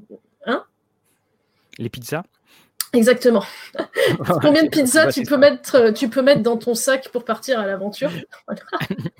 Euh, Donc, il y, a, vraiment ce côté-là. On dit aussi que les règles, elles étaient euh, trop lourdes et trop rigoristes, alors que non, il explique bien que la philosophie du wargame, en fait, c'est on peut tout tenter et les règles sont des outils, sont des guides pour tout tenter euh, et ne sont pas des espèces de carcans euh, absolus. Et euh, ça, il explique très bien. Et quand on n'est pas le wargame et quand on a des préjugés dessus, c'est vraiment génial de, voir en fait que l'aspect règle en tant qu'outil et pas en tant que prison est déjà euh, euh, vraiment hyper, hyper présente. voilà. Et vraiment, pour moi, en tout cas, il m'a permis de comprendre pourquoi ODD c'était le premier, le premier jeu de rôle publié euh, officiellement, on va dire, même s'il portait pas encore ce nom-là et qu'on peut quand même, en un sens, lui, reconnaître ce titre, euh, parce que il rassemble des trucs qui existaient déjà avant, mais quand même il les met tous ensemble, quoi. Euh, le truc qui, qui, marque, et c'est d'ailleurs ce qui sort dans les critiques sur, sur les, les, fameuses newsletters et fanzines de Wargamer, c'est que vraiment les règles permettent d'intégrer n'importe quelle action des joueuses. Euh, il y a aussi le fait de jouer un rôle, même si à l'époque c'est quand même plus au sens de fonction dans le groupe, voilà, euh, euh, plus autant que pas, pas vraiment encore dans le sens interprétation. Ça, il faut attendre ce qu'on appelle la boîte bleue, où là c'est clairement dit quelques années après. Là, on va jouer un rôle dans le sens théâtral, mais bon, on a quand même en germe cette histoire de rôle. on a des figurines qui sont non obligatoires, et ça c'est quand même important. Ah. Et enfin, on a cette idée d'exploration, quoi je me permets, euh, Coralie, de t'interrompre un petit peu, c'est que je, montre le D20 qui, est, qui était un D20 d'époque. Il faut savoir que le D20 à l'époque n'avait pas. Alors, il y avait bien 20 faces, mais ça n'allait pas de 1 à 20. Et donc, c'était, il y avait deux fois les dizaines. Donc, euh, soit on coloriait, soit on trouvait un, petit système. Ça aussi, c'est des choses qu'on euh, voilà, c'est des choses qu'on a un petit peu oubliées depuis. Alors, est-ce que ce, ce livre-là, bon, on le conseille pour quand? Quand Alors, ce livre-là, on se conseille quand. Alors, franchement, il, il, fait plus de 600 pages, il est tout en anglais, mais euh, il est écrit tout petit. Et ça, enfin, moi, je trouve que le côté écrit tout petit, je n'ai pas de problème de vue, est quand même relou, mais il se lit facilement. J'ai pas un niveau d'anglais qui est euh, non plus euh, délirant. Et, enfin, qui n'est pas courant en tout cas. Et moi, honnêtement, j'ai pris du plaisir à lire ce livre. Euh, je trouve qu'il il, il, est quand même pas trop mauvais au niveau storytelling, le Peterson. Et après, le sujet me passionne aussi, mais il n'est pas rébarbatif à lire, euh, même si, même s'il est en anglais. Mais clairement, c'est pour les gens euh, qui, pour les très passionnés, qui veulent creuser, parce que il est très riche et pour moi, il a, il a peu d'équivalent en fait. Mais clairement, il faut pas commencer par ça faut pas commencer par ça et faut pas aller vers ça si on veut une histoire globale du jeu de rôle dans plusieurs pays sur tous les jeux. C'est vraiment le jeu de rôle commence ça à commencer en fait. Alors, est-ce que on peut euh, continuer? Alors, on va faire le grand écart avec Peterson. Donc, c'est-à-dire, là, Jérôme, je, te, je, vais te passer le, relais. Donc, ce que ça, c'est le, tout premier, ça, c'est le tout dernier. Alors, on signalera, alors, petit clin d'œil avec une discussion hors antenne, que c'est maintenant aux presses du MIT, la, la prestigieuse université, dans une collection Game Studies.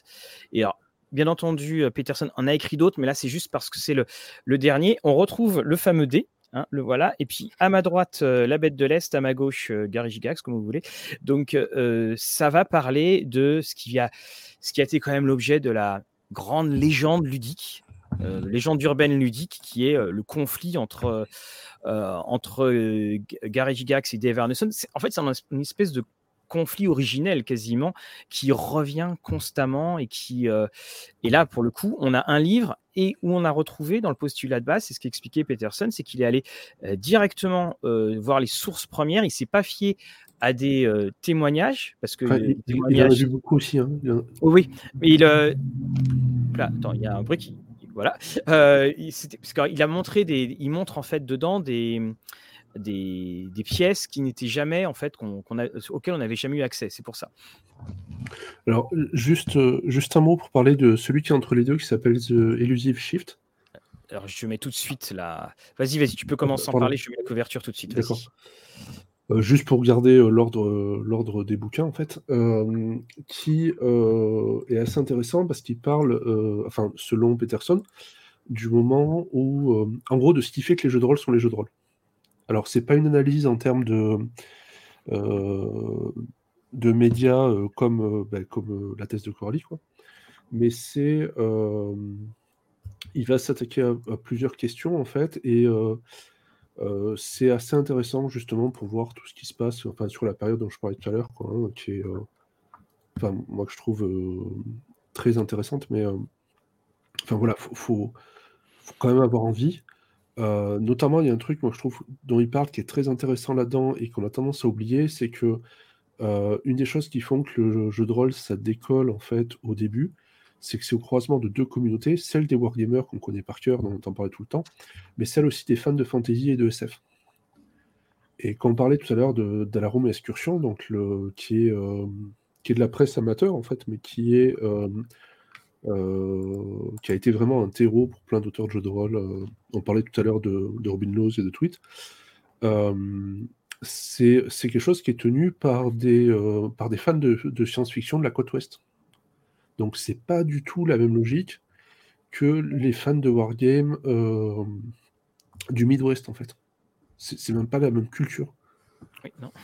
Euh, entre la, la, Californie des années 70 et bah, enfin comment il s'appelle Gigax, c'est un témoin de Jéhovah quoi. Enfin c'est pas le pas le même speed. Ah bah non, il y, en a, il y en a qui ont eu Charles Benson. non, non, non, ce que je veux dire par là, c'est qu'effectivement, la, Californie était. C'est à partir de ce moment-là où quand on, dit, on, a toujours dit que la Californie était en avance socialement sur plein de choses par rapport au reste du pays. Hein. C'est là où tout se forge. Hein. Le, le, voilà, enfin, le Midwest, c'est en plus. enfin bon, peu importe, je, vais pas me lancer là-dedans parce que j'ai pas les compétences pour. pour revenir sur Game Wizard maintenant donc le troisième bouquin. Euh, Game Wizard, c'est euh, en gros la guerre entre Arneson et, euh, entre et Gigax. En fait, c'est une histoire très intéressante de la façon dont c'est fait Donjons et Dragons et de la façon dont ça va impacter à peu près tout en fait à la création de, du jeu de rôle. Quand je dis que ça va, ça va impacter à peu près tout, c'est par exemple euh, on a parlé des magazines, euh, on n'a pas parlé trop des conventions. Et euh, tout à l'heure, Coralie parlait de l'importance de, fait, de s'appeler jeu de rôle pour pouvoir s'identifier et créer des jeux à part au niveau professionnel. Mais par exemple, cette guerre, elle va aussi avoir des impacts sur, le, sur les groupements professionnels, c'est-à-dire le gamma et l'origine, d'un côté, les, différents prix qui sont donnés. enfin, nous, on a oublié depuis Enfin, c'est des guerres qui datent d'il y a, euh, bah, presque 50 ans maintenant. Quoi, hein. mmh. Mais euh, en fait, ça va, ça va, fédérer plein de choses parce que. Euh, alors, l'image qu'on a eue selon les périodes, c'est là où je disais que les magazines, c'est aussi intéressant de voir selon les périodes parce que ça change. On a une image de Gigax qui était le, seul auteur de. Le seul auteur de. Enfin, pour le grand public, de Gigax, qui était le seul auteur Donjons et Dragons. Euh, il a fait des euh, euh, il a fait des interviews. Alors je crois que c'était dans dans People des 60 minutes, donc l'équivalent de, je sais pas, ce serait quoi C'est les, émissions de TF1 de 19h à 20h, je connais plus le nom. C'est tout à fait. Et donc, c'est des, des, interviews qui sont regardées par énormément, énormément de gens. Et enfin, pour le dire simplement, il va passer de co-auteur en citant Arneson à co-auteur sans le citer, à auteur tout court, en fait. Et euh, très vite, euh, enfin, très vite, Arneson va passer à l'as. Euh, donc, on a renu une version où Gigax était le seul auteur. Depuis. je sais pas, j'ai l'impression que c'est depuis euh, que Wizard of the Coast a racheté depuis Donge 3, on va dire, qu'il y a eu une tentative de réconciliation, donc on a re-entendu parler d'Arneson, enfin dans le public rôliste, hein, j'entends, je parle pas des spécialistes. Et euh, aujourd'hui, l'image qu'on a, c'est peut-être un Arneson qui a été spoilé par Gigax. Et euh, en fait, lui va sortir les documents, et quand je dis sortir les documents, c'est-à-dire qu'il va sortir les royalties au centime près, quoi. Hein, et, montrer, bah, par exemple, que l'histoire est un peu plus compliquée que ça alors, moi, ce que j'aime bien chez lui, c'est qu'en gros, il n'y a pas de gentils. Hein. C'est pas la peine de les chercher. Ils sont tous des trucs à se reprocher. Et, euh, et par contre, il va montrer les impacts que ça a. Et ça va aller jusqu'à euh, bah, jusqu'à en fait la perte de pouvoir de, la perte de pouvoir de, de Gigax, enfin, au moment où il perd TSR au profit de Lorraine Williams en 85. Donc, pour les. pour expliquer, donc Gigax a créé avec d'autres personnes TSR au départ comme un partenariat entre plusieurs personnes, puis comme une société cette société euh, a évolué. pendant des années, il a, été, euh, il a fait très très gaffe à euh, ne pas diluer le capital. il s'est associé avec une famille qui, s'appelait les Bloom, en fait. Et les choses se sont énormément compliquées au, vers 82-83. En fait, dans les années, début des années 80, l'argent arrive par paquet entier. Enfin, en 82, Peterson explique, euh, ils vont, euh, genre, ils vont sponsoriser l'équipe de bobsleigh euh, olympique des États-Unis. Ils vont aller financer le fait de récupérer un rafio. Ils vont racheter un de leurs compétiteurs. Ils vont acheter Amazing Stories. Enfin, ils vont faire plein, plein de trucs. Ils vont dépenser des fortunes pour aller, pour envoyer deux mecs de chez eux aux Bahamas pour expliquer un client, enfin un, fournisseur quel va être leur prochain produit d'enrichissement, enfin des, trucs de fou en fait. Et euh, sauf que le marché se retourne et que bah, en 83 ça commence à être compliqué. Euh, qui, euh, Gigax il est, plus, il est plus sur place, il est à Hollywood, il essaye de choper des, accords pour des films. Enfin, ils, se sont laissés cramer, mais c'est un peu c'est un peu le film Wall Street, mais dans l'industrie du jeu, en fait. Donc, en beaucoup plus et, et, tout ça, c'est intéressant parce que voilà, et, donc bah, tout ça va amener au fait qu'au final, Gigax va perdre TSR ça va amener aussi entre-temps au fait que euh, tout le monde déteste Gigax et que euh, dans le milieu du jeu, Carneson va être beaucoup utilisé comme un étendard contre Gigax. Euh, et, et, enfin, pardon. Pour essayer de dire ça clairement, c'est Santa Barbara. Si vous connaissez ces noms-là, c'est super intéressant. Moi, j'étais devant un télénovela, quoi. Par contre, voilà, il vaut mieux que vous vous intéressiez déjà un petit peu au sujet, parce que sinon vous allez voir des noms de plein de gens qui ne vous parlent pas forcément, et euh, il y a plein de logiques euh, business en fait, qui sont, euh, alors je trouve bien expliquées, mais si vraiment ça ne s'intéresse pas, c'est un peu compliqué de comprendre pourquoi, bah, par exemple, pourquoi Arneson explique qu'il est spoilé alors qu'il reçoit des centaines de milliers de, de dollars en royalty parce qu'il y avait même eu l'édition euh, Advanced où euh, son nom, je crois, au début avait dû être retiré. Enfin, il y avait eu beaucoup, beaucoup de choses. Euh, voilà, il, a été habitué. Il, a eu des chèques assez longtemps, en fait. Hein. ouais, jusqu'à bah, jusqu'à la, je crois, la fin de TSR, en gros. Mm. Il y a eu les, débats étaient de savoir si ces royalties portaient sur tout ce qui était tout ce qui s'appelait Donjons et Dragons, ce qui s'appelait Donjons et Dragons et d'autres choses, ce qui s'appelait euh, Règles avancées Donjons et Dragons. Euh, il y a eu plein. Euh, en gros, au moment où ils ont ils sont mis ensemble pour, pour bosser, je ne sais plus si c'est avec lui ou avec son autre partenaire, Gigax disait bon ben Donjons et Dragons ça marche pas. L'autre peut racheter peut racheter la marque entre guillemets le, jeu quoi, mais à pas plus de 300 euros, pas plus de 300 dollars, ça vaudra pas plus. Quoi maximum 300 dollars. Donc aujourd'hui, euh, ça, fait, euh, ça ferait un peu bizarre. Quoi. Donc euh, la façon dont le faisait Peterson. Aujourd'hui, ça te fait 6 suppléments. C'était une idée qui coûtait pas 300 dollars, quoi. ça valait pas plus. Et, et, et, spoiler, ça a valu beaucoup, beaucoup plus. Il, paraît, il paraît aussi. De toute façon, dans cette lutte-là, euh, les amateurs de comics y verront un, écho de Bob Kane et Bill Finger, où euh, Bill Finger, c'est quand euh, le comics Batman sort, on ne, on mentionnait que les dessinateurs, pas les scénaristes, et que Bill Finger a dû batailler, et puis surtout sa famille a dû batailler pour qu'il soit, euh, pour que son nom soit, soit, en, soit, reconnu. Et c'est vrai que, comme je le disais, je crois aussi c'est ce qui amène un petit peu au piment. Et je crois également, euh, euh, c'est ce que dit Mr. Sloppy, les conflits autour de la paternité ne permettent-ils pas non plus de pas de construire une histoire, mais de constituer un mythe? Il y a quelque part ce, cette petite, ce petit élément, mais effectivement, quand on ne connaît pas le quand on ne connaît pas l'histoire, ça changera pas dramatiquement. Tu ta manière de jouer. J'en ai un autre aussi que bah, je voudrais conseiller. Alors, il y en a deux sur le fameux appendice N, et je rebondis en fait sur ce que disait Coralie sur Peterson, sur les différentes origines. L'appendice N, donc là, encore une fois, un Donjon et Dragon, c'est dans le, dans le livre, dans le DMG, où il y a toute une liste d'auteurs qui sont cités, dont Tolkien, et également en fait, dans ce bouquin-là, vous allez avoir, alors c'est ça que j'ai aimé comme approche, c'est que ce livre va prendre une nouvelle de chaque auteur cité.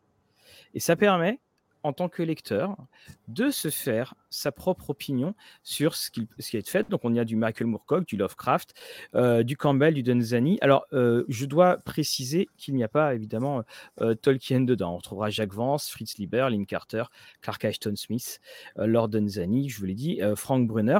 Et hum, il y a un autre livre qui est sorti hein, sur l'appendice N, et là pour le coup c'est un, un, auteur qui a tout, qui a tout analyser pour voir d'où pouvaient venir les feuilles en fonction des personnages, en fonction des classes de personnages qui pouvaient, euh, euh, qui pouvaient arriver. Hein. Mais effectivement, John Peterson, voilà, quand on a lu la, c'est un peu le poids lourd du, c'est un peu le poids lourd de l'affaire quand même, quand, euh, quand on a lu cela. Est-ce qu'il y a d'autres jeux, dont, d'autres livres, excusez-moi, dont vous voudriez parler, que vous avez trouvé intéressant alors en français ou, euh, euh, ou en anglais, et également dans le chat. Alors j'ai vu euh, que Elwin Ark nous parlait de l'histoire de Games Workshop de The Dice Man. Mais alors vous aviez aussi donc. oui, je crois qu'il est sorti en. il est sorti visiblement en, financement participatif. Alors, vous avez aussi Of Dice and Men, qui est un, que je mets ici, donc qui est un, subtil jeu de mots euh, avec euh, des souris et des hommes, of Mice and Men et of Dice and Men. Et je retire ça. J'avais j'ai vu aussi passer euh, une question sur la traduction en français. Ça vous a jamais tenté de, de faire une traduction d'un de ces livres? Vous, les lapins marteaux, je parle aux êtres humains. Joker Alors si, mais très franchement, je pense que on n'en vendrait pas assez pour ce que ça coûterait de le faire tout simplement, une histoire de rentabilité. Et vu que le temps euh, qu'on passerait dessus, je pense qu'on sortirait plus jamais rien pendant huit ans. oui, ben. Et, honnêtement, après, voilà, euh, c'est. C'est compliqué parce que même, même moi sur l'historique de ma thèse et tout, euh, on s'était posé la question, mais c'est très difficile de rentabiliser ce genre de projet. Très honnêtement, c'est passionnant, mais c'est voilà, c'est quand même compliqué, dans, vu le travail que ça demande, d'en vendre suffisamment pour que ça devienne une opération rentable, euh, très très honnêtement. Quoi. Et euh, ce... il, a annoncé travailler sur une seconde édition aussi. oh, d'accord. Euh, on va pas traduire la première. Après, Parce que le on est effectivement dans, un secteur. Bah tiens, on a, on, Jérémy euh, qui parle. Bah tiens, Jérémy, peux-tu nous donner parce qu'on allait parler de euh, justement de Channel Apple Klein. Donc les avances sur droit demandées sont faramineuses pour euh, pour celui-ci. Donc on sent que Jérémy, enfin Jérémy Sico en, sait quelque chose. Alors on allait parler justement donc de, j'allais en parler. Alors peut-être que vous aviez d'autres auteurs à citer avant Jérôme ou parce que Shannon Apple Klein, c'est quand même également un des monsieur incontournables dans, dans la presse, euh, dans, l'histoire du, euh, du, jeu de rôle, en tout cas de ceux qui écrivent des livres dessus. Bah après, alors c'est des, des, bouquins qui, sur l'histoire, je pense qu'on a parlé des plus intéressants, mais pour les citer quand même parce qu'ils existent. Euh, alors, comme je disais, donc Olivier Caïra dans Les Forges de la Fiction, il parle, il parle très peu d'histoire, mais ça reste quand même un, un, excellent livre de théorie sur le jeu de rôle et qui est hyper abordable pour le coup, même s'il est écrit par un universitaire, ce qui a plusieurs niveaux de lecture. Deux livres en français qui témoignent de leur époque. Donc, euh, Jeu de rôle par Matelli, donc un gendarme qui enquête sur les, euh, sur les affaires qui ont défrayé la chronique en France et qui ont fait accuser les rôlistes de n'importe quoi et qui va expliquer, euh, qui va faire une défense. Guy aussi, qui écrit un livre un peu comme ça et qui va d'ailleurs dire dans le livre de Julien Pirou qu'avec le recul, il a fait beaucoup de défenses sur le jeu dans ce bouquin en mode non, mais le jeu de rôle, le jeu de rôle mérite d'être défendu. Euh, il en parle dans le livre de, Julien Pirou euh, pour dire son approche. Donc voilà, aujourd'hui, ils sont intéressants un peu comme les magazines pour témoigner de leur époque en fait. Euh, je pense c'est ces, livres-là pour voilà pour vraiment faire un tour un, peu plus un peu plus exhaustive, on va dire, de ce qui, de ce qui existe en, français. J'ai retrouvé la lettre de Gary Jacques, je ne sais pas si tu l'avais retrouvée. Alors, c'est quelle page? Tu as la page? C'est la page 410. Tu fais partie de ces, de ces créatures chaotiques mauvais qui font des euh, chaotiques mauvaises qui font des, des, des encoches aux, tables, c'est ça? Aux pages que chocolat, on comprend déjà pas que tu nous parles. ça, dépend, ça dépend sur quel bouquin, mais tous mes bouquins de recherche, j'y vais sauvagement. J'écris même dessus au crayon à papier parce que parce qu'il faut quoi. généralement pour ces livres-là, il faut dès que tu le reçois, tu fais un trait comme ça. Après, tu voilà, c'est comme quand tu plonges dans l'eau, faut y aller en un coup. Euh, c'est 416, tu disais, c'est ça? 410, 410. Mais bizarrement, tu la, white box du, premier Donjon et Dragon, celle-là, je ne l'ai pas écrite, tu vois. Il y a quand même deux poids, deux mesures. Mais la renversée voilà, du café dessus, donc ça. Non plus. Et voilà, donc, je mettrai, euh, j'en ferai une petite photo et puis je la mettrai euh, sur, euh, voilà, sur nos, en, extrait. également, bah, tu, parlais de ce qui marque un petit peu son âge. je vous propose également ça. Alors c'est de, alors c'est intéressant parce que là, une fois, on a The Role Playing Gamer et puis donc c'est la Bible Fantasy, même si dedans on parle de on, parle de vampires, mais donc ça a été écrit dans les années 90. On présente différents jeux de rôle et puis on donne des oui, je crois, c'est ça, parce que dedans, dedans il y a Vampire. Hein, donc, euh, ah, d'accord. euh, c'est écrit. Non, 96, 96, tu vois, c'est pas, euh, voilà, c'est pas si, euh, si vieux que ça. On parle un petit peu de jeux vidéo et puis on, on donne toutes sortes de petits, euh, de petits conseils. Et puis il y a une petite partie euh, historique où on parle effectivement du wargame et puis on parle des, premières, euh, des premières racines. Voilà. Avez-vous conscience de contribuer à l'histoire du jeu de rôle? Dans 50 ans, il y aura des mentions de vous au musée Rollis TV à Cannes. Ben, J'espère qu'il y aura personne qui écrira un bouquin super bien documenté sur comment Coralie et moi on s'est battu pour des droits de, jeu. Enfin, ça serait cool d'éviter quoi. parce que le, livre serait en, plusieurs parties. Donc, euh, on, a également, donc voilà, donc euh, c'était pour parler de Shannon Apple Klein, donc dont le livre va sortir. Euh, J'aimerais, dis-nous que c'est bientôt. donc en en français, qui, qui s'appelle donc Designers and Dragons. Donc on reprend le D&D, qui a également une page euh, qui a une page euh, Facebook que vous pouvez suivre, Shannon Applekind, donc Designers and Dragons. Et pour vous montrer l'intérêt, j'ai vu qu'il y avait également une version audio de ces deux premiers, euh, des deux premiers opus de son œuvre. Jérôme, tu veux le présenter rapidement?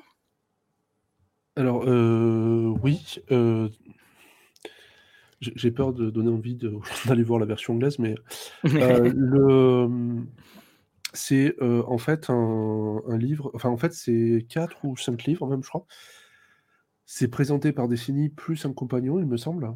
Mmh. Jérémy, si c'est pas pareil, je parle sous ton contrôle, hein, tu dis, tu me corriges. les, et qui présente en fait les, on va dire les sociétés, de jeux de rôle qui ont connu leur, leur moment de gloire dans la décennie en question, pour faire simple. Il y, en a plein qui sont à cheval, hein, c'est jamais aussi marqué que ça, et du coup, euh, ils présentent sur les grandes périodes avec euh, des, euh, des grandes tendances. c'est très. alors, moi, j'aime beaucoup ces livres, vraiment. là où. les bouquins de Peterson, ils vont prendre un sujet, ils vont le démonter de A à Z. Là, on va voir plus des choses qui représentent donc une période, centré par, pour chaque boîte. Et c'est intéressant parce qu'on va voir des côtés plus humains aussi. Alors, plus humains dans le sens. on va voir qui sont les gens dans, dans les boîtes. Mmh. Parce que, alors, ça peut paraître aberrant de, le répéter aujourd'hui, mais les boîtes de jeux de rôle sont souvent des toutes petites boîtes. TSR, au plus haut de sa forme, c'était 400 personnes. Quoi. Et donc, et la plupart des boîtes, c'est tenu par deux, enfin, aller entre deux et 20 personnes. Et donc, on va retrouver les mêmes noms, les mêmes gens. On va s'apercevoir qu'il y a plein de tendances aussi qui sont faites parce que ces gens-là vont bouger entre eux ou parce que ces gens-là euh, s'aiment ou se détestent. Euh, alors, je parle pas du côté, euh, je, je, parle pas de, c'est pas, comment dire, c'est pas du tabloïd, hein, c'est pas du tout ça. Mais par exemple, on va voir que, je sais pas, quand les, les anciens de SPI vont, vont aller, vont aller chez Avalon et enfin vont faire Victory Games, bah, ça va créer James Bond, par exemple, et que ces mêmes personnes vont bouger ailleurs. Et que tout ça, il y, a des liens, en fait. C'est pas. Nous, on a une vision, euh, j'allais dire 40 ans plus tard, on a une vision assez statique, on a des dates de jeu, des choses comme ça. Et, là, ça met un peu tout ça en mouvement. Et après, euh, alors ce, dont je vais parler est un, détail, c'est deux pages à la fin de chaque bouquin. Euh, il parle de dix choses qu'on ne sait pas forcément, qu'on n'imagine pas forcément sur la période, un espèce de résumé en fait du bouquin. Et euh, ces trucs-là sont excellents à relire régulièrement pour arrêter de dire des conneries. Oui, ben, il s'est notamment expliqué euh, assez longuement sur, euh, alors, sur le, le, nouveau TSR entre guillemets qui a vu le jour il y a quelques, ou qui n'a plus vu le jour d'ailleurs il, y a, il y a quelques mois où il a bien, voilà, voilà, il a bien mis à plat et voilà où il a, il a tout expliqué et on voyait bien les, les calculs que voulaient faire les personnes du nouveau TSR. Et moi, ce que j'aime beaucoup, c'est effectivement ce que tu viens de souligner. En revanche, c'est vrai qu'il y a des moments quand tu, comme c'est à partir de la date de création de la société, quand tu vas chercher un jeu, euh, on a parfois du flottement parce que tu sais pas dans quel, euh, mmh. tu sais pas dans quel livre euh, ça, ça va être. On sait que ça a été un des livres hein, d'ailleurs de. Quand je dis dans quel livre, dans quelle décennie, on sait aussi hein, que on l'avait lors de l'interview de Julien Pirou qu'on avait pu faire à, Octogone, que c'est un, des livres qui a servi de référence et parfois même d'inspiration hein, pour, pour son livre sur, sur le jeu de rôle. Qu'est-ce que, quel serait pour vous, parce que là on arrive bientôt à la fin, le, l'ouvrage ultime, l'ouvrage qui, dans les ténèbres, les lirait tous au sujet de, de l'histoire de, du drôle. Quelle est la, portion que vous trouvez n'est pas forcément abordée ou est toujours abordée de manière très assez superficielle? Ben, moi, c'est les, les, périodes les plus, les plus récentes, en fait. Euh, là, par exemple, on est, maintenant en 2022 et euh, j'avoue que bah, j'ai hâte de lire le, prochain bouquin sur la décennie 2010. Alors moi, j'en ai, j'en ai déjà un petit peu parlé dans ma thèse, mais bon, à l'époque, en 2013, j'avais le recul que j'avais. Mais euh, je veux dire, ce qu'on appelait l'âge d'or des années 80, bah, il, a recommencé de plus belle en, en, 2010 et, et, différemment. Il y a un nombre de jeux assez incroyable. Moi, à l'époque, on va dire à l'époque entre dans les années 2010, on va dire, entre 2005 et, 2015, euh, j'arrivais à, suivre à peu près tout ce qui sortait. Euh, mhm. Aujourd'hui, c'est devenu beaucoup plus compliqué. C'est impossible. Enfin... Et euh, voilà, du coup, moi, comme effectivement, comme je le notais, je me suis arrêté en 2013, bah, moi, j'ai hâte de lire quelqu'un qui va faire le travail de, condenser un peu tout ça, d'avoir euh, d'avoir le recul bon, qu'on peut, qu'on peut avoir aujourd'hui. Hein. C'est sûr qu'on n'aura pas le recul aujourd'hui qu'on aura dans 10 ou 20 ans, mais j'ai hâte un peu d'avoir de, le recul ouais, sur cette décennie 2010 où euh, il se passe 2010-2020, euh, là où il se passe vraiment beaucoup de choses en termes de créativité, de prolifération des jeux, de crowdfunding évidemment. Et moi, ça, c'est vraiment ça qui me botte aujourd'hui, parce que c'est vrai que les autres périodes, ben, je me suis vraiment mis la tête dedans aussi. Euh, après, il y aura toujours des choses à découvrir, des préjugés que, je, que j'aurais forcément peut-être un peu gardés et des secrets révélés. Hein. Et ça, c'est toujours chouette à découvrir aussi. Voilà. Mais, euh, mais très franchement, ouais, moi, c'est, ça qui m'intéresse aujourd'hui. En fait, c'est cette espèce d'évolution récente où, où, ça a pris un tournant que bien peu de gens auraient pu prédire euh, dans le courant des années 2000, en fait. Oui, c'est ça. Et je ne sais pas comment on appellera cette période-là, parce que je sais pas, la, période du tourbillon peut-être. L'âge d'or, le retour. Oui, voilà, c'est ça, parce que c'est l'âge d'or, mais le vrai. L'âge de platine. Voilà, parce que je crois que ça nous arrive à tous. Il suffit qu'on soit déconnecté deux, deux semaines, un mois, Enfin, moi, je me rends compte avec Rollis TV, il y a des moments, voilà, quand je prends un peu de recul, en gros, je, vois ce qui s'est passé. Oh là là, et on doit me rappeler, voilà, voilà, je demande des trucs parce qu'effectivement, bah, c'est la, profusion aussi. On n'a plus qu'une seule, on n'a plus qu'une source, on, en a plein, mais c'est vrai que c'est assez difficile de faire ça. Et je te rejoins aussi, c'est que on, trouve également bah, finalement assez peu de choses sur ces dernières années. Peut-être aussi parce qu'il n'y a plus de production monolithique, mais que c'est plein de toutes, toutes petites productions, donc que c'est plus difficile, plus difficile à suivre.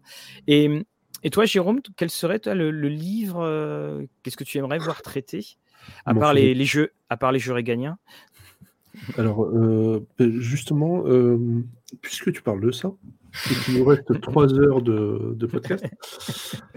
Euh, le, le, euh, le, premier truc qui me frappe, c'est euh, à quel point la connaissance des périodes en question s'améliore. C'est-à-dire que il y a des gens, on a cité Apple Klein, on a cité Peterson, mais on, a, je pense, besoin d'historiens du JDR. On a besoin de, gens qui connaissent de plus en plus. Euh, quand euh, on parlait tout à l'heure de l'époque où il a fallu un peu revenir aux sources des jeux parce qu'on ne les avait pas, euh, aujourd'hui on a accès à bien plus de connaissances qu'on avait à l'époque, alors que même certains des acteurs ne sont plus là en fait. Alors, quand je dis on, c'est le, public, quoi. Enfin, au moins les gens qui s'intéressent. Avant, c'était dans un cercle très fermé, on n'avait pas accès à ces informations-là. Et ces choses-là vont, s'améliorer. Moi, aujourd'hui, je trouve bah, effectivement super intéressant euh, d'aller regarder les jeux militaristes des années 80, parce que ça m'aide à comprendre ce qui se passe aujourd'hui sur certains jeux. Euh, quand je vois euh, donc certains jeux qualifiés de politiques aujourd'hui, ça m'intéresse de comprendre la façon dont ils sont perçus, en bien ou en mal, par rapport à la façon dont est perçu d'autres jeux qu'on considérait politiques aujourd'hui, qui, apparaissaient avant.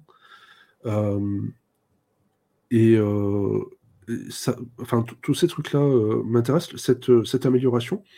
Et l'autre truc, c'est que j'aime bien euh, conserver ces deux aspects, c'est-à-dire, alors je vais faire un truc, je vais dire un truc qui est un peu bizarre, mais en discutant avec certains des auteurs, en discutant avec, on, a fait il y a quelques, je sais pas, quelques années maintenant, un, article sur les jeux des années, des années 70, et on a discuté avec des auteurs des jeux en question. Et en fait, en discutant avec eux, ben, on s'aperçoit, comme la plupart des, auteurs, euh, je pense à Pierre qui est sur le chat, que ben, pas mal des choses, en fait, pour les gens qui le font, sont pas aussi historiques que ça l'est pour nous quand on le regarde aujourd'hui. Alors, pas juste parce qu'ils n'ont pas le recul, mm. Mais parce que ça reste trois personnes dans un garage, quoi. Et que, euh, du coup, c'est intéressant de garder cette dimension-là aussi. C'est intéressant de. Euh, tout à l'heure, on, parlait de la de la didière entre Gigax et Arneson, euh, il y a tellement de choses qui ont dépendu de ces trucs-là. Et les deux, ils ont été tellement cons sur tellement de points pour ces questions-là. Euh, quand je dis tellement cons, c'est euh, des choses comme des choses qui ont été faites vraiment par ego, des choses qui ont été faites en, allant dire quelque chose au tribunal et en, en allant dire le contraire dans la presse, en fait et se retrouver un peu couillon que mis face à leurs contradictions. Des, choses comme ça, en fait, qui nous paraissent très débiles aujourd'hui, mais qui, qui se sont passées. Euh, des choses comme euh, le moment où, euh, je sais pas, la, famille d'associés Gigax TSR emploie 20 personnes qui sont soit leurs beaux-frères et filles, leurs cousins, et trucs comme ça. Et que bah, quand ils ont le contrôle, ils commencent à dire Ouais, c'est un peu bizarre quand même. Euh, c'est des choses du style, c'est euh, euh, ou quand ils sont emmerdés parce que le type il est tout le temps golf, enfin ce, genre de truc à la con. Et cette dimension humaine, bah, je la trouve intéressante parce qu'effectivement, quand on regarde avec les sources qu'on a, quand on regarde 40 ans plus tard, quand on regarde bah, sur Internet, en fait, on perd un peu ces dimensions. On a la chance d'avoir. alors, on a déjà perdu une partie de, de, nos pionniers, mais on a la chance de pouvoir les interroger. Alors, bien sûr, c'est biaisé, bien sûr, ce sont des souvenirs, alors qu'ils peuvent être altérés. Euh, mais c'est intéressant d'aller voir, euh, ben, en gros, ouais, d'inviter les gens. Tu parlais tout à l'heure de, Christian euh, Lehmann, donc quand tu l'avais invité, bah, c'était super intéressant d'avoir ces retours. Ah, moi, c'était un... c'était extraordinaire. Pour, ma part, en, tant que, fan, voilà, j'étais. et puis de voir à quel point moi ça m'avait marqué dans, dans mon évolution en tant que joueur, puis aussi en, en tant que personne sur certains aspects, parce que c'est grâce à lui que j'ai dépensé des fortunes et des fortunes en comics. voilà, non, c'est ça, mais je, suis d'accord avec toi, le, cet aspect humain est beaucoup plus intéressant. C'est pour ça que nous, on aime bien aussi à Rollis TV faire des interviews d'auteurs, parce que bah, les auteurs, c'est souvent que des noms sur un... Et encore, quand le nom est là, sur, sur un bouquin. C'est ça qui est, qui est bien de voir ce qu'il y a derrière. Et, et, on en a, c'est intéressant d'aller les voir, c'est intéressant. Enfin, il y a, y a plein de choses, il y a plein de gens qui parlaient de musée, par exemple, dans le chat. Il y a, euh, quand vous allez parler avec un collectionneur, alors ils ne sortiront pas toujours leur jeu, mais la plupart, ils sont ravis de vous expliquer des trucs sur leur jeu, quoi. Et euh, pareil pour... Euh, enfin, il y, a vraiment plein de choses à profiter en dehors des, bouquins, et je pense que ça, il faut qu'on le valorise. Alors moi, je sais pas comment, hein, je n'ai pas le pouvoir de faire ça, mais mais ça vaut vraiment le coup, je pense. Bon ben voilà, on a, on a, je trouve, une, une belle fin, une belle fin sur ce que doit vers les directions éventuelles peut-être du jeu, et puis surtout pas forcément du jeu, mais de la manière d'apprécier l'histoire de l'histoire de notre passion, l'histoire de notre hobby. Bah, Jérôme et Coralie, je vous remercie mille fois. Je, je remercie également toutes les personnes du chat pour vos remarques, vos questions. Alors il y a eu quelques noms de jeux hein, qui, qui voilà, qui hein, mercenaires ou des choses comme ça, qui viennent ça. En tout cas, un, grand, grand merci euh, d'avoir été euh, présent pour, pour parler de tous ces livres. On mettra les références hein, des, livres en, euh, donc dans la description de la vidéo. Cette vidéo sera, comme toutes nos, vidéos live, disponible également en podcast si vous voulez nous réécouter en voiture, vous endormir, comme, comme vous, voulez. On retrouvera bien sûr Jérôme Coralie dès qu'on aura besoin de parler d'un château qui se passe au loin. Et puis pour Rollist TV, la semaine prochaine, nous allons recevoir le présent du jeu de rôle BBE. On va recevoir Damien et on, nous allons recevoir euh, Tony pour les financements à venir et l'actualité de BBE. Voilà, en tout cas, on va avoir plein plein de belles choses. Je vous remercie à tous les deux et je vous dis à très très bientôt. Et bien entendu, je pense à mon petit pain au chocolat. Hein. voilà. Encore merci, à bientôt. Alors, si, vous voulez son adresse, il habite au 32. au revoir à tous. Au revoir.